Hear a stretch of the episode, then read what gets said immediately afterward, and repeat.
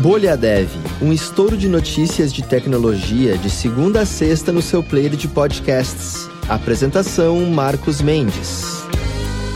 Olá, bem-vindos e bem-vindas ao Bolha Dev dessa sexta-feira, dia 21 de julho, aniversário de 54 anos de quando o astronauta Neil Armstrong pisou pela primeira vez na superfície lunar, levando a humanidade para a Lua exatamente às 11h56 da noite, no horário de Brasília. E assim como eu fiz ontem, eu vou deixar aqui na descrição o link para o vídeo para quem quiser ver como é que foi essa caminhada histórica, com a frase histórica, pequeno passo para um homem, grande passo para a humanidade, eu vou deixar aqui na descrição. E é bacana que está acontecendo isso nesses 54 anos, justo quando a NASA volta a planejar um retorno aí da humanidade para a Lua, mas claro, a gente fala sobre isso nos próximos episódios e quando isso de fato acontecer. Vai demorar um tempinho, mas vai acontecer. De qualquer forma, tá aí 54 anos da primeira caminhada lunar. Bom, e começando com as notícias aqui dessa sexta-feira, o GitHub alertou para uma nova campanha de engenharia social direcionada a desenvolvedores de blockchain, moedas digitais, jogos online e cibersegurança. O famoso grupo de hackers Lazarus estaria por trás dos ataques e a plataforma pede desconfiança ao receber propostas de colaboração vindas por meio de redes sociais ou solicitações também para instalar módulos NPM especialmente para quem estiver associado aos setores-alvo. A campanha tem como objetivo cyberespionagem e roubo de ativos digitais. Agora, também falando sobre moedas digitais, a equipe de comunicação da Lura selecionou uma notícia aqui que é a seguinte: investidores em tecnologia apostam na IA e deixam as criptomoedas para trás cheques para startups de IA estão estáveis, e enquanto isso, de acordo com a matéria do Infomoney, no mesmo período o investimento global em startups de criptoativos caiu 76%. Fabricante de chips Cerebras apresenta o Condor Galaxy, um supercluster voltado para operações de IA que pode superar 36 exaflops de processamento já no ano que vem. Para comparação, o Frontier, que é o supercomputador mais rápido atualmente, tem capacidade de 1,2 exaflops e o grande segredo estaria no Wafer Scale Engine 2, um chip de tamanho aí de um wafer de silício inteiro com 850 mil núcleos e 40 GB de memória integrada. O chip mais avançado hoje da NVIDIA, o A100, tem 7,3 mil núcleos e 40 MB de memória integrada, e os detalhes disso do resto também das notícias aqui do episódio você encontra na descrição. Cientistas australianos recebem financiamento para continuar o desenvolvimento do chip semibiológico DishBrain. Ele tem 800 mil células cerebrais cultivadas em laboratório e embutidas no chip de silício capaz de aprender a jogar Pong em 5 minutos. A pesquisa tem implicações significativas em áreas como robótica, interface cérebro-máquina e a descoberta de medicamentos. Vivo lidera 5G mais rápido com download médio de 403 MB, seguida pela TIM com 351 MB e a Claro com 301 MB. A TIM, por outro lado, se destaca em consistência de rede, disponibilidade e alcance do 5G. Pesquisadores israelenses criam IA para identificar violações de normas sociais. Alô, Black Mirror! O sistema, comissionado pela DARPA, que é a Agência de Pesquisas Militares Avançadas Americana, foi treinado para conseguir identificar 10 emoções sociais ou traços de personalidade que são competência, educação, confiança, disciplina, carinho, agradabilidade, sucesso, conformidade, decência e lealdade a notícia original não fornece nenhuma informação né, sobre aplicações ou também implicações aí do uso dessa tecnologia.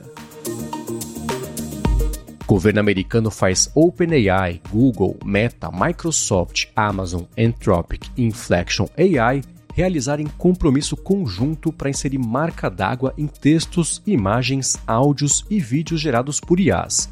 Não ficou claro como é que isso vai ser implementado tecnicamente e as empresas também se comprometeram a proteger a privacidade do pessoal que usa e desenvolver soluções de pesquisa médicas e também para mudanças climáticas.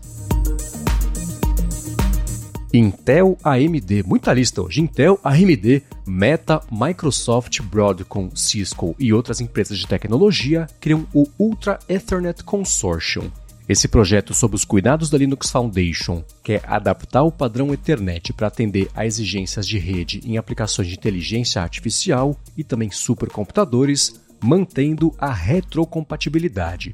A especificação inicial deve ficar pronta até o finalzinho aí desse ano. Chegando para encerrar aqui a semana, finalzinho do episódio de hoje, eu quero saber se você já parou para pensar se a inteligência artificial de assistentes virtuais, tipo Alexa da Amazon, está na mesma classificação que programas capazes de derrotar profissionais do xadrez, como foi, por exemplo, o caso do Deep Blue da IBM.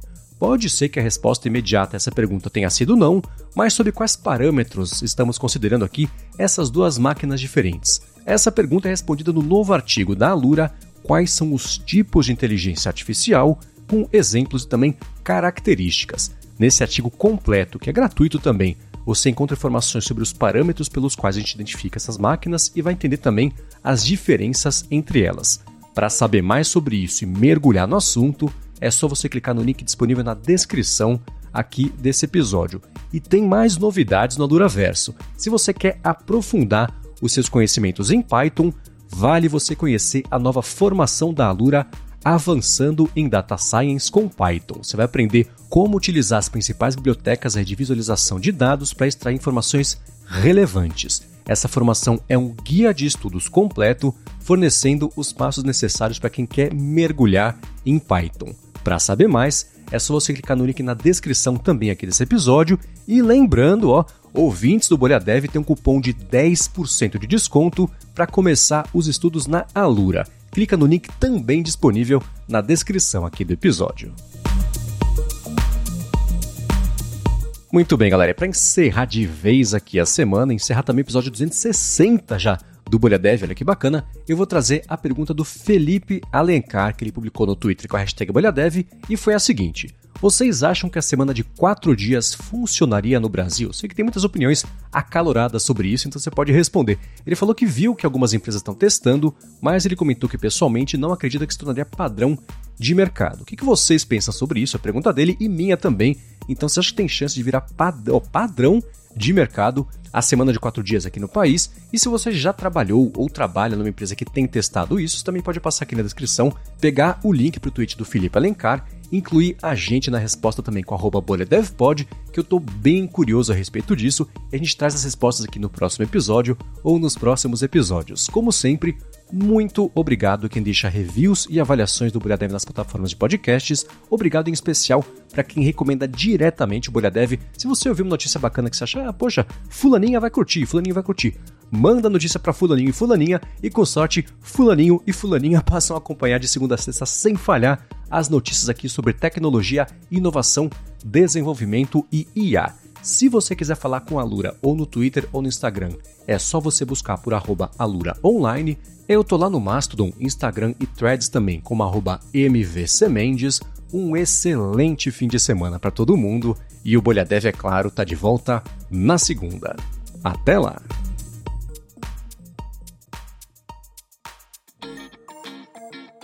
Você ouviu o Bolha Dev, oferecimento alura.com.br e Felipe Deschamps Newsletter.